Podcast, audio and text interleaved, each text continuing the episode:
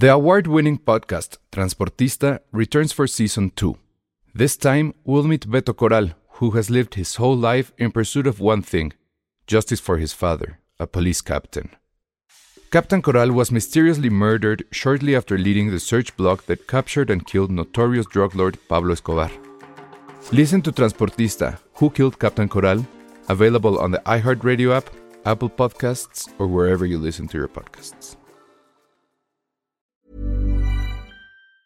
This Mother's Day, celebrate the extraordinary women in your life with a heartfelt gift from Blue Nile. Whether it's for your mom, a mother figure, or yourself as a mom, find that perfect piece to express your love and appreciation. Explore Blue Nile's exquisite pearls and mesmerizing gemstones that she's sure to love. Enjoy fast shipping options like guaranteed free shipping and returns. Make this Mother's Day unforgettable with a piece from Blue Nile. Right now, get up to 50% off at BlueNile.com. That's BlueNile.com. Escuchas, escuchas un podcast de Dixo. Escuchas Filmsteria con El Salón Rojo, Josué Corro y Penny Oliva. Por Dixo, Dixo, la productora de podcast más importante en habla hispana. Bienvenidos a Filmsteria, el único podcast de cine que nunca empieza con la voz de una mujer. Me quiero quejar en este momento. La culpa es de Josué. La culpa es de Josué que monopoliza Los micrófonos, la atención. Es como un niño que busca amor. Otra vez estamos solitos. Sí, nos abandonó otra vez porque no somos cool. Ya sé. Somos, somos el podcast de cine que no es cool. Y vamos a hablar de narcos, a ver si no nos ponemos políticos. Oye, sí, que a él no le gusta. no le gusta. Nos regaña cada vez que Sí, se va. se fue Josué a Sacramento. La verdad es que no tengo idea por qué. Yo también me quedé pensando, nunca le preguntamos a qué iba, ¿no? Le dije, oye, tráete Fayuca. Aquí no hay nada. Y dice, güey, no hay ni un Barnes and Noble. O sea, no, no, no hay nada. Ya se va, bueno, Ya ya. estamos en ese punto en donde ya ni siquiera le preguntamos a qué va. Fue por Lady Bird. O sea, está muy fascinado porque está caminando donde caminó Lady Bird. Ah. Hazme el favor. o sea, es más tonto eso a que yo me emocione en Nueva York porque es donde grabaron Cazafantasmas. O sea. Y ni yo cuando fui a Nueva York fui a la estación de bomberos porque estaba en Brooklyn o no sé Ah. dónde. Pero bueno, que tengo que regresar para. Bueno, pero ahora con Roma list. podemos estar en la Roma. Exactamente, ya fuimos. Bueno, el día que la vi, Sí. o, o la segunda vez que la vi, Exactamente, amigos. ya es de mamador decir eso, ¿no? Ya. Haciendo un paréntesis enorme. Sí. Así todos los que ya la vieron más de dos veces y que lo están tuiteando y Sí, no sé sí, qué, sí. uf, por favor. Pero es que fue de mamador desde los primeros, Ah, desde no, las no, primeras funciones. Ahí fue Ahí que es no te donde tienes- invitaron. amigo, date cuenta. Ahí porque hablando de fiestas, porque ahorita les voy a platicar que en esta mesa hay una persona que odia las fiestas y evidentemente no soy yo. No es que las odie, amigos. Tengo toda una teoría al respecto de cuando tienes que dormir y cuando no. Hay días en donde son para dormir, como Sí. hoy. Pero si te invitan a la fiesta de Netflix, que ahorita saliendo de este podcast vamos a ir. Que por eso voy a ir. Estoy llevando a Penny casi casi amarrada. Se puso su mejor suéter. Porque los ponchos ya ya son mainstream los ponchos, Ya, Penny. ya son de White Chicans. Ah, El otro día te digo que me dolió verlos en esta cuenta, que es la de. Está la, cuesta, la cuenta de cosas de mamadores Ajá. y está la, la cuenta de cosas de White Chicans. ¿Y en cosas de mamadores ya también hay ponchos o qué? No, Ah, gracias qué a Dios bueno. no, pero en la cuando de White pas- Cuando lleguen a esa cuenta ya. Sí. Adiós, ¿eh? A ver qué te vas en a la poner. de White Chican sí ya empezaron a considerar los ponchos como de White Chican, lo cual me dolió porque yo no soy white. Por ningún lado que me vean. Si, si vas al mercado te gritan güerita. bueno, eso sí. Ah, ya ves. Pero a todos. Sí, eso Pero sí. a todos. Entonces, resulta que Penny está muy enojada porque no le gustan las fiestas. ¿Por qué es Que en, qué hueva. ¿Por qué es en miércoles? Que Es, la- es el deberíamos peor estar día. durmiendo. El peor día para ir a una fiesta en realidad es el viernes. El peor. No, porque al otro día puedes dormir. No, pero es el, tarde. es el día en que todo mundo sale de fiesta. Por una razón. Todo está hasta su madre. Hay una razón Hay para un eso. chingo de tráfico. El mejor día para ir a una fiesta, de hecho, es hoy, miércoles o mañana jueves. Que no, porque quién se- no me voy a levantar mañana y tú vas a tener la culpa. Es más, tú me vas a tener Yo- que hablar en la mañana para que me despierte. Ay, pero ni que fuéramos, o sea, no te vas a ir de ahí a las 2 de la mañana, Penny. Te conozco. Vas Si a estar voy una a las hora. 11, llego a mi casa a las once y media Bueno, y me estoy durmiendo a las doce y media. ¿Y te levantas a qué horas? A las 6. Pues está bien. No. cinco horas y media. Es, es bien poquito. ¿Y luego qué te vas al gym o qué? No, pues hago, primero hago medio home office porque yo antes me iba a la oficina a esa hora, pero el tráfico Es es, muy horrible. mala idea. Qué bien que les dejan hacer home office. Entonces hago tantito home office así unas dos horas y me voy yendo como a las nueve y media. eh, y ya llego a la oficina a seguir. Porque es que es más, no sé si te pasa, es mucho más efectivo eso. Que estar en dos horas en el tráfico Yo estoy, un en, buen de yo tiempo. estoy en el en el freelance total, entonces yo llego a mi oficina en friega. freelance. Nada más salgo de mi recámara y entro al estudio y ya. Saludos a todos los que están en. Pero, no, es, es la peor Es época padrísimo. del año para los freelance. Bueno, el diciembre Por es eso voy a las fiestas, Penny. Porque eh, es así como mi alma rejuvenece un poco y se siente mejor. Mira, De saber que soy de esa. De, de ese clan que no sabe qué es el aguinaldo, no sabe qué es el bono de fin de año. Sí, yo estaba- No, he- para he nosotros es una quincena más. Es más, así, puente, ¿cuál puente? ¿Qué- qué- Sí. Nada, no hay nada de eso. Sí, a mí es también me horrible. pasa. eso. Pero puedes ir al gimnasio a la hora que quieras. Sí, claro. puedes comer lo que quieras. No, igual Cuando- engordamos, Penny. Cuando yo era freelance, trabajaba así a las 8 de la noche empezaba a trabajar.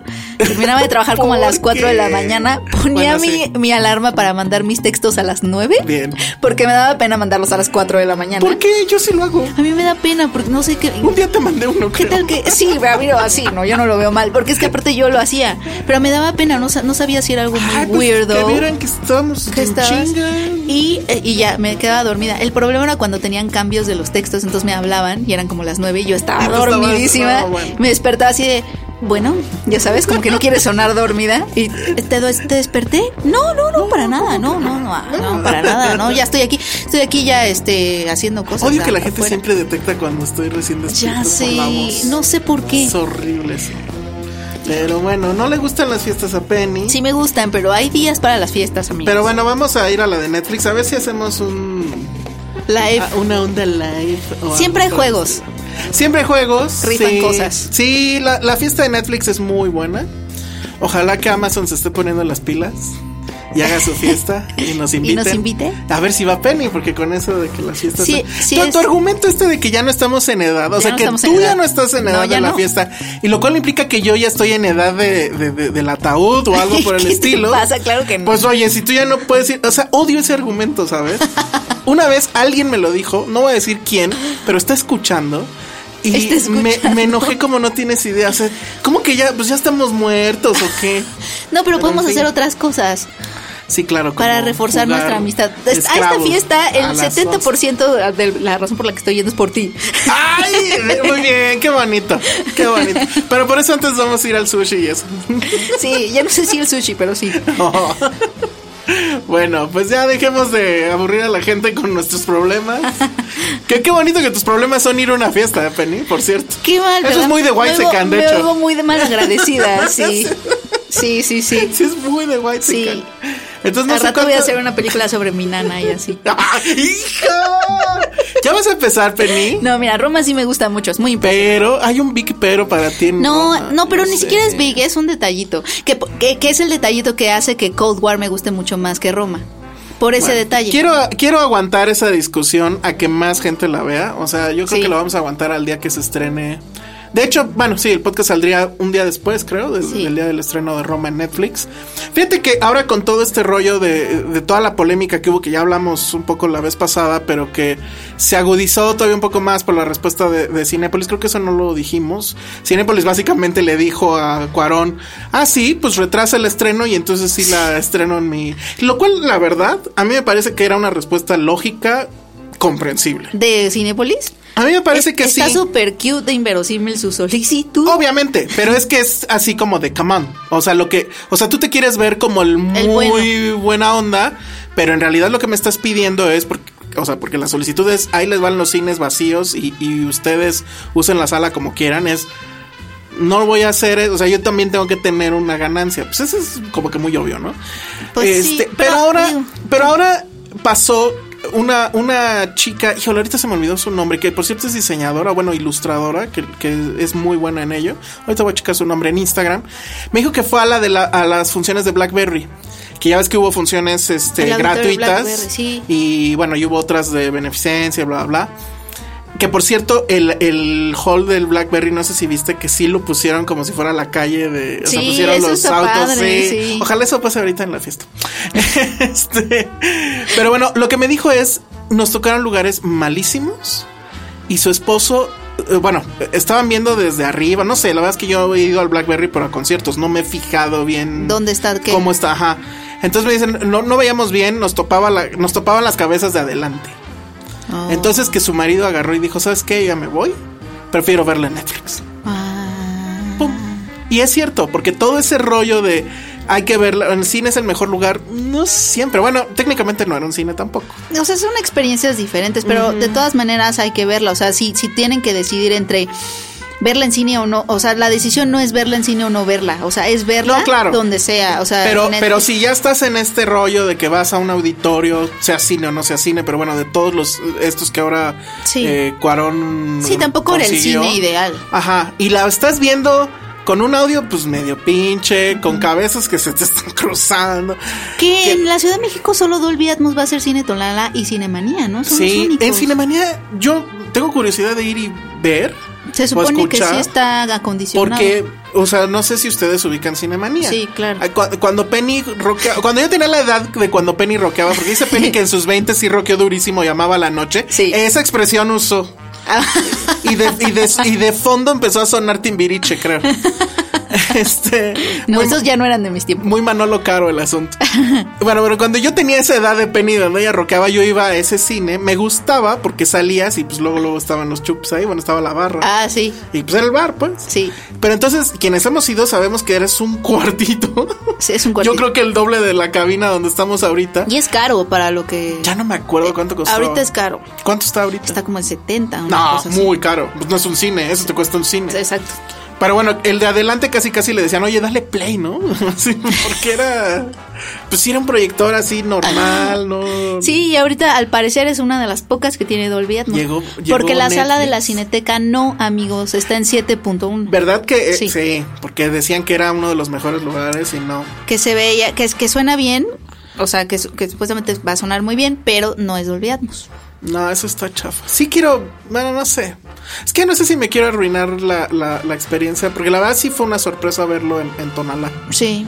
O sea, yo también cuando entré dije, ay, bueno, o sea, neta le pusieron el 7 a 1 eso, pero sí, digo el, el Atmos, pero sí. Sí, sí, sí, sí. Sí, sí, sí. Y, y pues en la cineteca creo que me gustaría verla, pero no en las salas grandes. En la, me gustaría verla en las nuevas. Que esa sí, el audio creo que sí está bastante mejor que en las otras. Sí. Las butacas están mejor, etcétera. Sí. Pero bueno, pues como dijo Cuarón, quien quiera verla en cine la va a poder ver en cine, en algún cine. Y si no, pues espérense a Netflix, digo, ya. ¿Qué le vamos? Sí, son dos, dos experiencias diferentes, pero... Pues sí, ahí lo que les recomiendo es que agarren su celular y lo avienten, lo encierren en algún lado para que no los distraigan. Este, véanla en la noche, apague, desconecten este el timbre de la puerta. No sé, cual, todas las posibles combinaciones que hagan que ustedes pierdan la, la atención, traten de evitarlo, manden a los niños con la abuelita o los vecinos o no sé, y dense, dense ese chance de dos horas y cacho. Sí, ¿verdad? Dura más o menos eso Sí. de, de ver Roma. Bueno, pues vamos a un primer corte y ahorita regresamos para hablar de los estrenos del fin de semana, de los cuales Penny vio. Cero. Esto es Dixo. Estamos de regreso aquí en Filmsteria y antes de pasar a los estrenos, nada más Penny ya vio Wreck-It Ralph. No, bueno, Ralph. Wi-Fi Ralph. Ralph se mete al internet. Está bien, está cute, te la está- bien. No, pero, o sea, la verdad lo que está padre. ¿Español o inglés? Te quedas español. Estaba en Uh, inglés en alguna No sala. sé, yo como la vi en función. O si no, hubiera me hubiera encantado verla en inglés, pero. Aquí la voz de Ralph es así, ¿no? Sí, De John C. Reilly, Sí, adiós. y, y Vanellope, ¿quién es? Porque ya no es, No, es María. Antonieta, ajá, de las No nieves. tengo la menor idea. Estoy. Mi, mi mejor amiga habla igualito. y, y de verdad eh, sospeché de ella mientras veía la película. Chío, si estás escuchándome, A ya dinos ver. cuándo doblaste. ¿Por qué habla así? Ya sabes. Sí, Y de hecho, cada vez que Debería cuento algo al con. programa. Cada vez, sí, la voy a traer porque cada vez que cuento algo de ella, siempre hago su voz. O sea, Ah, siempre, o sea, bien. siempre cualquier cosa. Y es que entonces Chío me dijo, ¡ay! No tienes que hacer esto, no sé qué. Y así, así cuento todo. Entonces, bueno, saludos a Chío.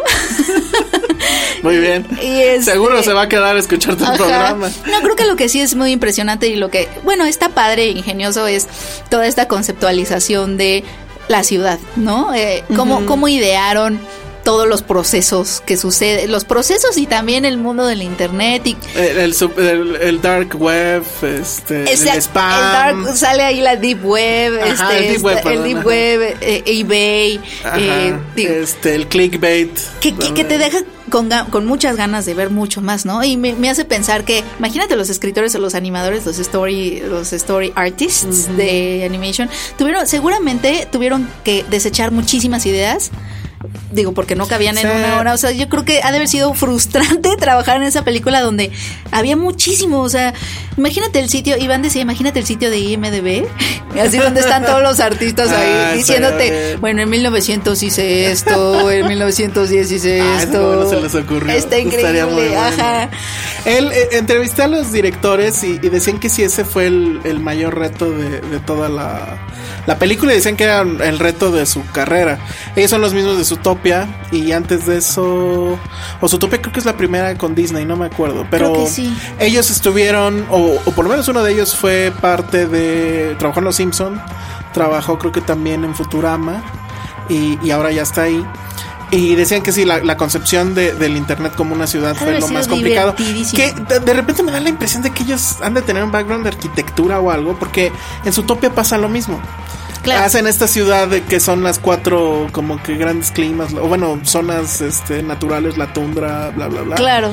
Y, y pues igual, ¿no? Son ciudades. Lo adaptan a lo una adaptan ciudad. a una ciudad. Que está muy padre porque Sí. y justamente es otra vez este estas ideas hacer, o sea, traerlas a la vida como en ese caso los sloths o los perezosos eran los burócratas, como que esas conexiones las hacen muy bien y las Sí, siguen lo haciendo muy muy bien. bien. ¿Cómo imaginan? Lo de las princesas está padre. Pero las princesas están padres. Sí, sí, sí te lo dice casi todo el trailer. Sí, es lo po- malo. hay poquitito. Ajá. Hay poquitito por ahí. Y también me gustó esta idea de el mensaje que manda de, de. No, se me hizo muy chistoso que fuera. Es una película sobre el internet y su tema es la inseguridad. Entonces es- lo, lo ligan muy bonito. Hacen esta analogía muy bonita de tus relaciones. Este. O sea, la- los celos y la inseguridad son el virus de las relaciones, ¿no? Vas a tener un virus ahí que va a estar destruyendo como un virus en el internet o en tu computadora. Eso se me hizo lindo. Sí, Gal Gadot está chido. Bueno, pero aquí ni es Gadot Gal está- Gadot, es quién está- sabe quién será. Sí, yo pensé que sí era Gal Gadot, no sé por qué me imaginé. A Pero Gal Gadot después- hablando español. Ajá, que se la encontraban en internet en algún sitio o algo así, pero claro que no porque pues es Warner. Pero Bueno, el- el- yo se los dije y no me cacharon esa. Les dije, bueno, también tienen a la princesa Diana. O sea, tenían a todas las princesas Ah, Disney claro. y además tenían a la princesa A Diana. Diane. Y yo así, ¿eh? Diane A Wonder Prince. Woman, tontos. Ah, sí, Wonder Ah, sí, Woman. Literal, así. Los de- Chequen ese- esa entrevista porque es- me quedó bien bonita que está ahí en. en la voy a, la voy a ver, qué bonito. Está en video. Y También luego también les pregunté, eh, bueno, ahora pues ya saben que sale mm, personajes de Star Wars, sale C-3PO Marvel. y unos este mm, unos Stormtroopers. Les dije que cómo se habían sentido de que pues bueno, al fin y al cabo habían dirigido un cachito de Star Wars, ¿no? Claro. Y bueno, hablan de cuando conocieron a. Sí, Anthony Daniel sí hace la voz de C-3PO ahí en, en la Sí, original. sí. Y este, y bueno, que lo fanearon durísimo. y. Buscaron también obviamente a la voz de las princesas, de todas las princesas. Ah, sí, sí, sí. Y me gustó, sí me gusta cómo se ríen de sí mismos. Eso está, Eso está muy padre. Sí. Está muy bien. ¿A qué sitio de internet? Esta es una pregunta que he estado- hemos estado preguntando todo el día. ¿Qué sitio de internet visitarías y cómo, cómo, cómo te lo O imaginarías? sea, si fuera si fuera ahí, este- si fuera en la ciudad. Ay, no ¿Qué, sé. qué sería?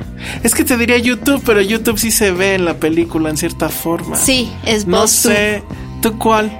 Yo, yo tengo una una página que me gusta mucho que se llama The Awkward Yeti, que es de caricaturas. Y hay una caricatura que, que es de Heart y Brain, son las aventuras del Ah, cerebro y el claro, sí corazón. las he visto. Me, me metería y me lo imagino como un teatro en donde se, cada vez se abre la cortina y actúan dos que tres cosas y se cierra. O sea, veo, veo como cachitos de, veo como escenas de ellos. Es que, ¿cuál, es el sitio de internet que más visitas? no? Pues IMDB Según por yo, trabajo. IMDB por trabajo, pero yo sí me la paso mucho en YouTube, ¿eh? ¿Cómo sería? Pues YouTube sí sería un poco así. Es que veo Los Simpson. likes. Que cada vez hay más capítulos de Los Simpsons. Ajá.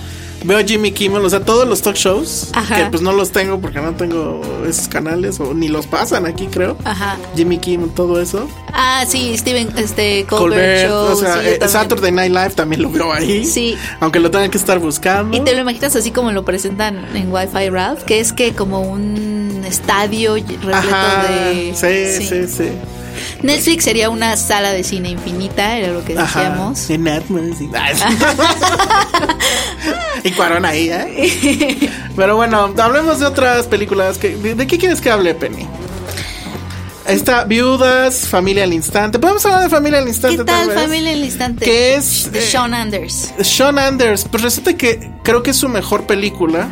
Tampoco que fuera difícil, porque la verdad es que el tipo ha hecho pura porquería. ¿O si te gusta? Es el de Quiero matar a mi jefe 2 y el de Guerra de. Papás. Sí, sí se llama Anders. bueno. Que de hecho, que de hecho creo que se, se inspiró mucho en Guerra de Papás porque es la de Will Ferrell y Mark Wahlberg, que en donde Will Ferrell es el padrastro y quiere ganarse a sus hijos. Porque bueno, además- a, los, a sus hijastros. Además, Mark Wahlberg es como que su actor fetiche, ¿no? O sea, están Sí. Todas. es muy guapo. A mí, me- a mí me gusta un poco Mark Wahlberg. ¿Sabes a qué hora? Ah, pues él es como tú ahorita. ¿Sabes a qué hora se acuesta Mark ¿A qué hora? Se acuesta a las 8. Es que es ¿Y el sabes secreto a qué hora se despierta? A las 3 de la mañana. Una Dos cosa y media de la mañana para empezar a entrenar. Entrena creo que dos horas. Tiene una primer comida así leve. Sigue entrenando. Desayuno. Bla, bla, bla. O sea, todo así hasta llegar a las 8 y ya tiene que estar dormido a las 8 de la noche. Ajá. Pobre güey loco, la verdad no le envidio absolutamente nada de Yo su no, vida. yo no soy una morning person. Pues no. No podría hacer nada en la mañana. O sea, yo me estoy eh, acostando, pues, eh, yendo a dormir a la hora que él se levanta. O sea, sí. Sí, sí. Y sí, pues sí, físicamente somos eh, este, night and day, ¿no? Pero bueno. Entonces el chiste es que Sean Anders, que es como que también es como que su actor fetiche, dirige esta película que tiene una premisa que está muy padre, pero desgraciadamente creo que eh, pues es muy localista de Estados Unidos, que es una familia que es eh, Mark Wahlberg y esta mujer se Rose Byrne. que es muy guapa, Muy guapa. que quieren tener como que un hijo. Nunca me quedó claro si sí podían o no podían, pero el chiste es que de repente entra la opción de por qué no adoptar. Ah, sí. Y entonces viene esta parte de la película donde les explican de por qué es una opción y te explican que pues hay no sé cuánta cantidad de niños que están sin hogar, que están en forest eh, homes, o sea, en lugares temporales, y en familias en los de donde tengo entendido que el Estado les paga para que ellos sigan ahí teniendo a estos hijos, pero que ese sistema pues no funciona porque muchas veces las familias pues nada más están buscando el dinero, no, no es que los no quieran. no. Y pues explican todo eso, te dicen cuántos, pero es, e- es una escena muy cursi, pero que a mí sí me llegó porque pusieron una canción de Paul McCartney que es él eh, abre la- una laptop y están en el sitio, ¿no? Y es hagan de cuenta como un Facebook, pero de niños que buscan hogar. ¿No es donde empiezan a decir que lo, que, creo que, lo que quisieran los niños? No sé si eso, no, no, No, no, ah. a lo mejor eso lo pusieron para el tráiler. Ah, ok. Pero acá lo que se ve es que, de- o sea, él está, tú lo estás viendo la toma de él viendo la laptop y atrás empiezan a verse los perfiles de todos los niños, así como una lluvia. Y suena Let 'Em In de, de Paul McCartney. Oh. Someone's knocking at the door, someone's no. ringing the bell. Ay, no, qué Do me a favor, let him in, ¿no? Entonces es, o sea, queda la canción con lo que está pasando. Y bueno, te muestran todo el proceso, eh, que la verdad es que de repente hasta casi, casi pareciera que estás viendo un documental sobre el tema, porque, ajá, tienen que ir a clases, este, tienen que, o sea, bueno, como que entrenarse en el asunto de dar primeros auxilios, eh, qué pasa si tu hijo se cae, se bla, bla, bla, bla, bla, cuestiones que tienen que ver con cómo manejarlo, porque te, te dicen, va a ser complicado, ahorita estás súper prendido, porque, ay, sí, estoy haciendo algo además chingón y bla, bla, bla, pero va a ser complicado. Y justamente eso es lo que ves, o sea, al principio hay una luna de miel con estos niños, ellos mm, querían uno, se convencen, hay una como fiesta donde están los niños y están los adultos y como que empiezan a convivir entre ellos y como que ahí deciden. Eso es muy raro, porque literal es como ir a una kermesa donde te vas a llevar unos perritos. Es no muy sé. extraño, sí. es Pero así pasa y así es como pues, supongo tiene que pasar. Ahí le echan el ojo a esta mujer. Ay, no- no encuentro Una adolescente. Sí, que es la nueva Dora la exploradora Ajá. Y pues les cae bien, aunque es una adolescente, casi nadie se lleva o adopta adolescentes por obvias razones, pero ella les cae muy bien porque es muy directa y muy... Y les dicen que, pues sí, pero que ella viene en paquete de tres porque Traen tiene hermanos, hermanos. y no los pueden separar. Entonces aceptan. Y lo que ves es esta dinámica donde efectivamente primero es la luna de miel, luego empiezan los problemas, luego eh, se vuelve más caótico. Pero no lo sentí que fuera chantajista, o sea, al contrario, hay una visión muy directa del asunto que pareciera de alguien que ya lo vivió. Y es que luego ya me enteré que Sí. lo que sucede es que el director está contando en realidad su historia. Su propia historia. Él adoptó a tres chicos que además también, porque en la película y en la vida real son latinos, que ese también es otro tema. Claro. Y, y estando ahorita lo de la caravana y bla, bla, bla, creo que además Viene al que, caso. que viene al caso, porque sí se menciona que qué van a decir si dos white este tienen a tres, latinos y que ajá. Pero oye, pero aparte creo que la anécdota es chistosa, ¿no? Que él estaba un día con su esposa, los dos ya de 40 años, y justo estaban platicando, estaban indecisos de si tener o no niños, porque decían que si los tenían en ese momento ya iban a ser de esos papás viejitos, que cuando sus hijos este, están más o menos pues en la adolescencia ya están muy viejitos para jugar con ellos y no querían ser de esos papás viejos. Entonces su esposa fue la que le dijo, oye, ¿y si adoptamos a un niño de 5 años? Y así ya eh, sería como si lo hubiéramos tenido hace 5 Ah, años y entonces ya no empezamos desde cero. Justamente hacen esa, esa línea, se dice en la película. Sí. Y de hecho es ella la primera en, en abrir la lap y buscar en este Y sitio. se lo tomaron en Ajá, entonces está muy bien, tiene mucho humor negro, eso me gustó mucho. Y está padre también que son las mujeres las que se roban la película. O sea, Rose Byrne, desde su actitud como esta madre que quiere ser ejemplar, pero que de inmediato entra en choque con la hija adolescente, que pues de hecho es algo muy previsible. La abuela que llega después, que es la mamá del personaje de Wahlberg, que les hace ver que ya se la sabe porque pues ella ya tuvo una hija adolescente o un hijo adolescente, etcétera, entonces como que tiene más idea, la otra abuela eh, materna y la propia este Dora la exploradora que pues bueno, la verdad es que creo que lo hace muy bien en este papel de adolescente que no soportas, que además se anda mandando mensajitos con un tipo Eso ahí. sale en el trailer. Ajá, con un tipo mayor, este, mandando nudes, etcétera. y, y obviamente en esta familia super white, que eso de los nudes, pues cómo, y etcétera, ¿no? Muy bien. Excepto ya al final donde ya dicen, ay, bueno, tenemos que ser cursis y esto tiene que acabar. Entonces, este, pues se van por una cursilería ahí tremenda. Qué difícil, o sea, de adoptar niños a los que tienes que querer incondicionalmente Exacto, ya, ¿no? Sí. Hay un momento donde ellos están ya hartos y empiezan a, a- a pensar, bueno, ya, pues si no, no, no los hemos adoptado todavía, si renunciamos nadie nos va a decir que no, podemos decir que vino la mamá y se los quiere llevar y este, porque la mamá de hecho pues, está encarcelada porque eh, usaba drogas o sepa Dios. Entonces, y, y sí piensan Sí en la... piensan en regresarlos. Ajá. Entonces, eso me gustó, o sea que no... no deja de ser una historia rosa, pero eh, sí te muestra esos momentos oscuros donde dices, no, ya, esto está del carajo. O sea, metí a tres extraños en mi casa y ahora resulta que los tengo que amar incondicionalmente, olvídenlos. Y, y luego también toda la familia que al principio lo ve como están locos, mis hijos tienen que ser de mi sangre, este, efectivamente son tres que no conozco, y luego latinos, y viene esa parte. Claro. Y luego ya estos están hartos y la familia los ve ya con envidia de, ah, no, pues sí está padre eso de adoptar y no sé qué. Ajá. Y ya les dicen, están locos. O sea, o sea, se cambian los papeles. Eh, eh, o sea, está muy bien. Y es que, pues sí, está basada en lo que le pasó a él. Entonces creo que sí es su mejor película. Lo maneja muy bien, excepto el final. Pero este, está bien. Es de esas películas que seguro va a llegar rápido a la tele y que cuando la estén en la tele la vas a dejar. Ah. O sea, no te vas a quedar ahí, ya no le vas a seguir en el zapping. Entonces funciona muy bien ahí. Bueno, chin, ya se nos acabó el tiempo y todavía faltan un chorro. Pero bueno, vamos eh, a un corte y ahorita regresamos. Escuchas un podcast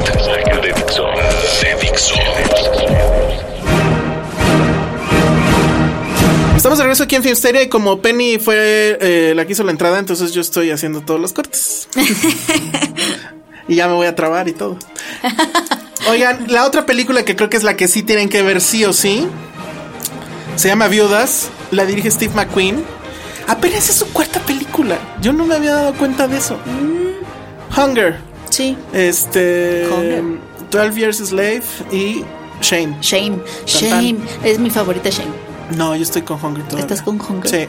Sí, pero ya lo he contado. O sea, Ah, es ahí donde me enamoré de Michael Fassbender.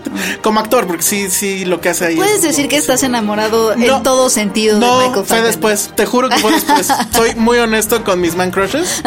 Y ahí fue, no mames, qué buen actor. Pero después sí fue así de hoy. No, es muy bueno Steve McQueen. Es muy bueno. Entonces él era muy fan de esto, que era una serie de televisión británica en los 80, que él al parecer la veía religiosamente. Y quién sabe cómo vino la idea de ir en vía contraria a lo que usualmente pasa, que es eh, de serie de televisión ir a cine. Y lo hace increíblemente bien. ¿De qué va la trama? Es Viola Davis, que está casada con Liam Neeson. Eh, Liam Neeson es un ladrón. No, me encanta mucho que, o sea, bueno, sí notándose que estás sintetizando porque pues tienes dos horas para hablar lo que la serie dijo en 10. Entonces hay un juego de edición muy padre al principio de que te cuentan como que ellos, o sea, te dejan en claro que ellos se aman perdidamente. Y luego viene el golpe. Y luego viene la tragedia que va a dejar a ella y a las esposas de los otros miembros de la banda de Liam Neeson Viudas. viudas. Después te muestra a estos dos personajes que son unos políticos que quieren llegar, pues no sé si es la alcaldía de... Es en Chicago esto, pero no, no me queda claro si es del estado o qué diantres. Pero son dos políticos, el que trae el nombre, bueno, es digamos de abolengo porque su papá y toda su generación han sido gobernantes ahí y otro que es el cuate de color que quiere ahora dar una oportunidad y bla bla. Piensas, es obvio, la cabeza, ¿no? Que el negrito pues es el, buena onda y el blanco es el culero, bla bla. Y te das cuenta que no, o sea, en realidad los dos son un asco. Y resulta que ahí entra el personaje de Kaluuya. Eh, él es como que el ayudante del candidato negrito y entonces va a buscar a, a Viola Davis para decirle, oye, tu esposo nos robó toda esta lana que era de la campaña, tienes un mes para regresárnoslo. Y entonces ella, que esa es a lo mejor la parte inverosímil del asunto, pero ok, decide o encuentra una libreta donde está detallado de- así de pe a pa el gran golpe que quería dar su marido y que por alguna razón nunca lo dio y decide buscar a estas mujeres, dar el golpe para poderle pagar a estos cuates y pues ella ya Nice. muy bien. La acción, bueno, sí está muy padre. Hay una, hay una, bueno, una- eh, inicia con acción, pero las, las explosiones, hay, hay una explosión así enorme. Dices, ¿qué diferencia hay entre una explosión donde sabes que lo que está pasando ahí sí va a afectar la trama, sí hay sensación de peligro, etcétera, y lo que podría ser cualquier Michael Bay Ajá. un sábado. O sea, es una diferencia absoluta. Entonces, entras con una atención a la película muy brutal. Entras sabiendo que ellos dos se aman en serio. Y eso lo logra con, en cinco segundos. O sea, En cinco segundos sabes que se aman a muerte. No. Y entonces eso va a ser en realidad el hilo que va a conducir todo esto, porque hay varias escenas donde Viola Davis está, por ejemplo, llega a su casa, que no voy a hacer spoiler, pero tiene una casa bien, o sea, parece pues, de, de rico. Y está, pone un disco de Nina Simón y está viendo la ventana y ve su propio reflejo. Y en el reflejo nosotros vemos que llega Liam Neeson, la abraza, Ah. etcétera. O sea, se está acordando o en las mañanas igual despierta y tiene la sensación de que él la está abrazando. Entonces, esas escenas para mí creo que es la clave del asunto de- del motor que se maneja aquí. Y el feminismo, obviamente, inherente en esta historia de pues, las mujeres tomando el control de las cosas, los hombres persiguiéndolas y queriéndolas matar, porque pues es imposible que ellas hagan este asunto. Muy, muy, muy bien. Viola Davis, yo creo que sí merece la nominación. Eh, yo creo que sí merecería ganar. Oye, Elizabeth de Vicky. Justo iba para allá. Qué cosa tan más ¿Sí? increíble. Sí, yo creo que es sí es muy, un- eh, creo que va, va para arriba, ¿no? Sí, totalmente, totalmente. eh, Es su mejor papel hasta ahorita. Yo creo que el que le seguiría pues, sería a lo mejor es Great El, el- Gatsby, el Gran ¿no? Gatsby es la- el que la puso en, la pan- en el Sí. panorama, el papel Y que la este, y además se ve guapísima. Es como un este, cisne, ¿no? Ella era ex bailarina de ballet. ¿En serio? Entonces tiene como todo el tiene como todo el porte de cisne. Pero cañón. No, y aquí lo hace muy bien. Es. Es esta chica que se va a ver entre la disyuntiva de entrar. Pues es como un poco prostitución, pero es con apps, ¿no? Entonces. Ajá, ¿Tinder? de. algo así, pero que es para gente millonaria y entonces te Ah. conviene porque te va a llevar a buenos lugares y te va a dar dinero y ajá, entonces por ahí va. Este, muy bien, Michelle Rodríguez no brilla tanto, pero lo hace también bastante bien. Por ahí sale también Colin Farrell, como el otro político que está ahí buscando. Tiene, la verdad es que creo que tiene este asunto de que es una película, probablemente es la más accesible de su carrera. Dicen que es la más comercial, pero a mí me parece que eso es una tontería, no porque traiga explosiones y balazos, se hace comercial. Pero lo cierto es que sí es una historia que él pareciera que ya la está haciendo con una mano atrás y le queda increíble. O sea, hay un plano secuencia donde, donde Colin Farrell está tirando un discurso de campaña, se mete al carro y da todo, un- o sea, sucede todo un diálogo, pero la cámara no está dentro del carro, la cámara está afuera y ves el traslado del donde estaban a donde llegan y luego ya la cámara los vuelve a seguir un, un ratito. O sea, un plano secuencia, pero la verdad interesante porque lo clásico sería meter la cámara dentro del carro y salir y no, aquí la deja afuera. Este, hay muchas decisiones así estilísticas que creo que sí son diferentes a lo que nos tenía acostumbrado. Sí tiene, repite la clásica escena de perseguir al personaje cuando está corriendo en forma lateral como en, en Shame.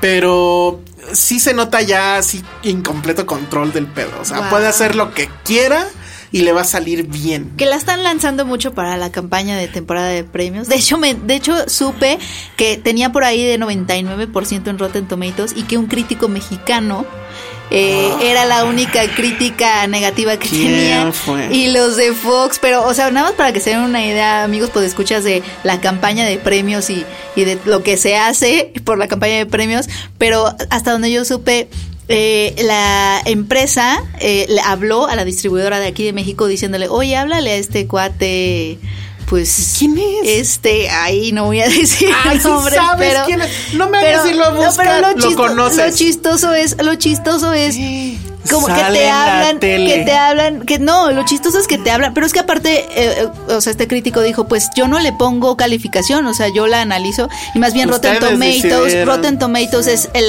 el que decide si ponerle Buena fresh salida, o pero a rotten. ver, vamos a ver. Fresh o. Rotten.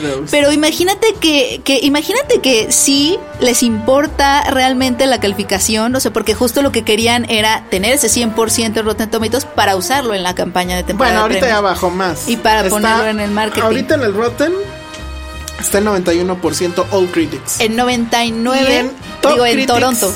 Era en cuando tenía 85. 99. En Top Critics está en 85. Sí. Yo nunca le hago caso al All Critics. Yo siempre me baso en el Top Critics. Entonces ahí, según yo, ni siquiera entran gente que no sea gringa. Sí. Entonces, pero Creo que pues, se van que- en el All Critics. Creo, que tenía 99 eh, cuando estaba en- cuando estaba pasando Toronto. A ver, mira, aquí ya. Te hablan, amigos. Ay, 286. No, no me importa, los voy a buscar. Ver, Rojo, rojo, dos verdes. Sydney, Morning Herald, Georgia Strike. No, pues no, no vamos a acabar. Se nos va a acabar el podcast. y- Pero qué buen dato. Fíjate que. Qué chistoso, ¿no? Pero aparte que Fox te hable así de, oye, pues este, fíjate que, pues es a mí que me parece bien porque es Widows. Es como si alguien lanza su crítica sangrona contra Roma, nada más para hacerse el chistoso. No, pero no está bien. Ya pasó. No está bien que te No voy a decir quién. no está bien que te no está bien que te hablen para cambiar No, no tu, está bien. tu análisis, No, no está la bien. verdad no. Pero. Está chistoso. Está chistoso. sí. Está chistoso Ay, en el miren, sentido de que sí les importa. Qué mamada. Red, Re- Red, ah, Rex Reed, que nunca le gusta nada, no le gustó tampoco. Entonces. Pero está pues bien, me gusta igual. que, me gustan las películas donde hay donde Ah. hay donde hay discordia. Es padre. Ah, este lugar, el, el nombre del lugar de este sitio me encanta, pero sus críticas no me encantan. Battleship Pretension. Oh. es muy bueno, a ellos tampoco les gustó, pues Battleship claro. Pretension. Haciéndole honor a su nombre, pues no les gustó. Battleship Pretension. Seattle Weekly, Mark Review. No, no lo encuentro. Bueno, pues ya. Estuvo muy bueno porque te hablan así de, oye, pues te vamos a mandar un par de regalos a tu casa. Ay, te vamos a mandar unas Este, chicas. nada más para que pues veas. Si a mí me mandan, mira, Penny, lo siento. Si a mí me mandan a de Vicky, ¿o ¿cómo se llama? Elizabeth de Vicky. Si a mí me la mandan, yo cambio lo que quieran. Pero obviamente Cambio- eso está mal, amigos. Hasta me cambio de ropa si quieren. Eso está mal. No, pues sí, pero es de Vicky. Bueno, entonces, no, vayan a Pero, verla. pero no van a, es que van a tomar esto porque ves que en Batman contra Superman empiezan a decir que nos pagan y no sé qué, no sé qué. Ah, no, amigos, sí. no, de verdad no. No, no nos pagan. Ojalá nos Ojalá, pagaran. pero no pasa. Ya páguenos ustedes. A lo más es, a lo más te tratan de convencer a que seas un poco más benévolo. A mí ojalá no. me traten de convencer mandándome a de Vicky. Fíjate que estuvo, híjole, ya se nos está acabando el tiempo. Estuvo chistoso porque justo en la función fui a una función de prensa. Entonces me quedé hasta el final, usualmente me quedo hasta el final, final, final. Y, eh, y ya saliendo, la chica de que ahora es, es, este 2 de 3, creo. Que la verdad es que creo que lo han estado haciendo muy bien. A ver si nos escucha la gente de 2 de 3. Pero sí me preguntó, ¿qué te pareció? Y es que yo creo que sí, la fama me precede. Entonces dije, no, está muy bien. Pero se me hizo raro que solamente me preguntó a mí. Entonces, yo no sé si en serio está. de esto, ¿verdad? O sea, si, si están así con la lupa. Ahora, la película se estrena en México con 500 copias, o sea, nada. Sí. O sea, no están esperando que suceda absolutamente nada, ¿no? no, mm, la están lanzando a la temporada de premios, más que nada. Pero bueno, nos quedan tres minutos. ¿Este ya es el tercer bloque? de- Sí, cara. Ay, no manches, se ha ido súper rápido. Sí, House of Jack o Narcos, decide. Pues podemos hablar de Narcos y de House of Jack, pues todavía se va a Ok, estrenar. y en además. Narcos no quiere hablar Josué, entonces, Ajá, rápido, Narcos. Oye, este, bien, ¿no? Bueno, a mí la- lo, la- lo primero que pensé al ver esta temporada es que cuando su- pasó la primera, no- ah, decían que no iban a tocar nunca las los cárteles mexicanos. Ah, sí, ¿por sí, qué? porque decían que no era la visión que tenían en ese momento para la serie. Y cuando salió Wagner Moura, Ah. y todo el mundo nos preguntábamos, ¿pero por qué? ¿No? Y luego checaron la cuenta en el banco y dijeron, ay, Pero creo que. ya tengo quien lo hizo. ya. Qué horror. Ay, es un gran, es un muy buen crítico. Sí. Bueno, Sí y luego.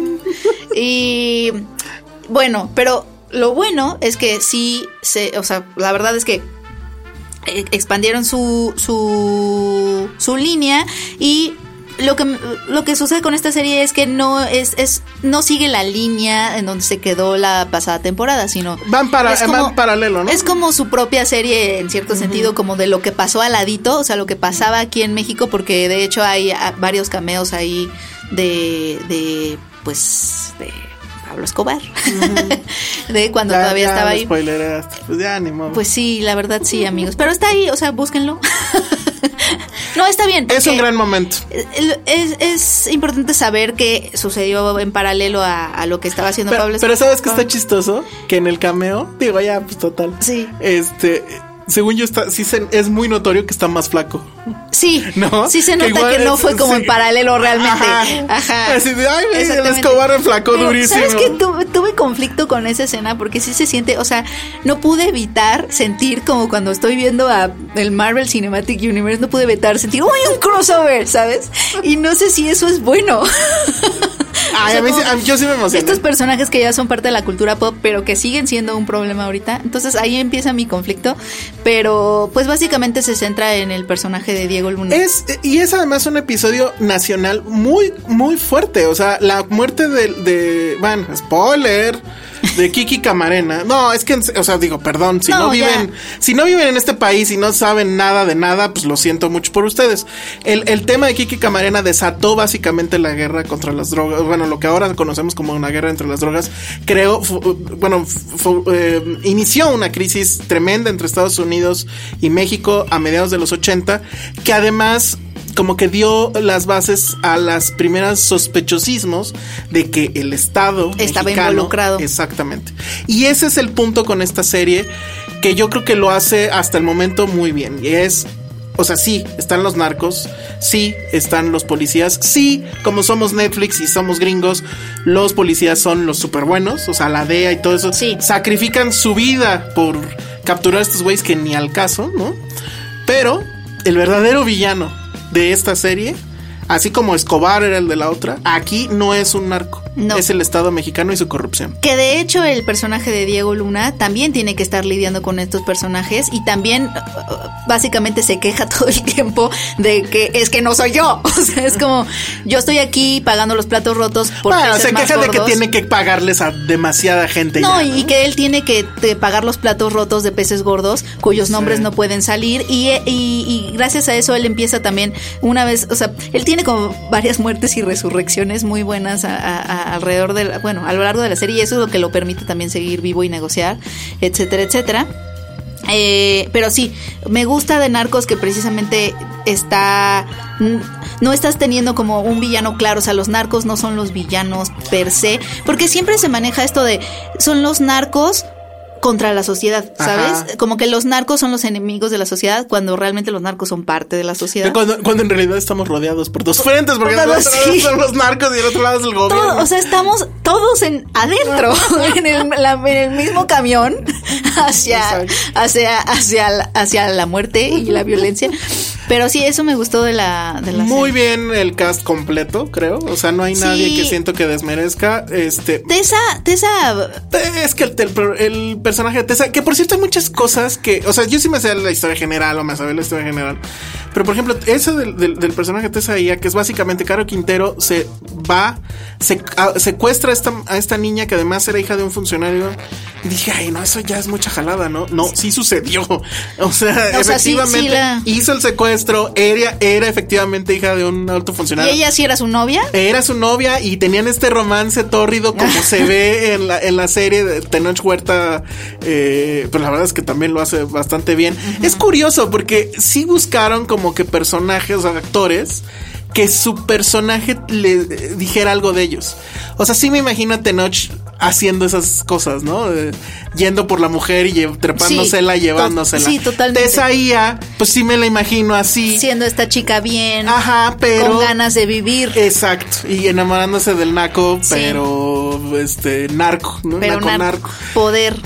Sí, Ajá. o sea, sí es una mirada muy Y- y- y- extranjerizada. Y, el perso- y el personaje Diego Luna, en, en, en- ¿cómo se llama? El, el narco que interpreta, se me Félix. olvidó, Félix Gallardo, está, eh, es el papel de este hombre siempre contenido que en algún momento va a explotar, pero que todo el tiempo está buscando calmarse y, y manejar de- lo- Como en teoría es Diego Luna, que rara vez lo ves enojado, o yo Es- nunca lo he visto enojado. Está buscando, es como de, a ver, si nos calmamos vamos a poder ganar mucho dinero. nos organizamos. Si nos organizamos y nos autogobernamos vamos a poder ganar mucho dinero. Y, y se la pasa él queriendo eh, como decirles, pero es que, es que si, si te calmas tantito vamos a ganar dinero. Si te calmas tantito vamos a ganar dinero. Y nadie le hace caso. Ah, yo quiero que alguien venga y me diga si me calmo tantito vamos a ganar Nadie dinero. hace Y yo caso. digo, sí, va. Creo que le hace un mega favor también a Félix Gallardo. O sea, si tú ves las fotos que Diego Luna te interprete, también te ve, se ve mucho más cool de lo que Es que sí hay, hay un tema que Diego Luna per se creo que no te daba esta onda de, ay, sí es malo.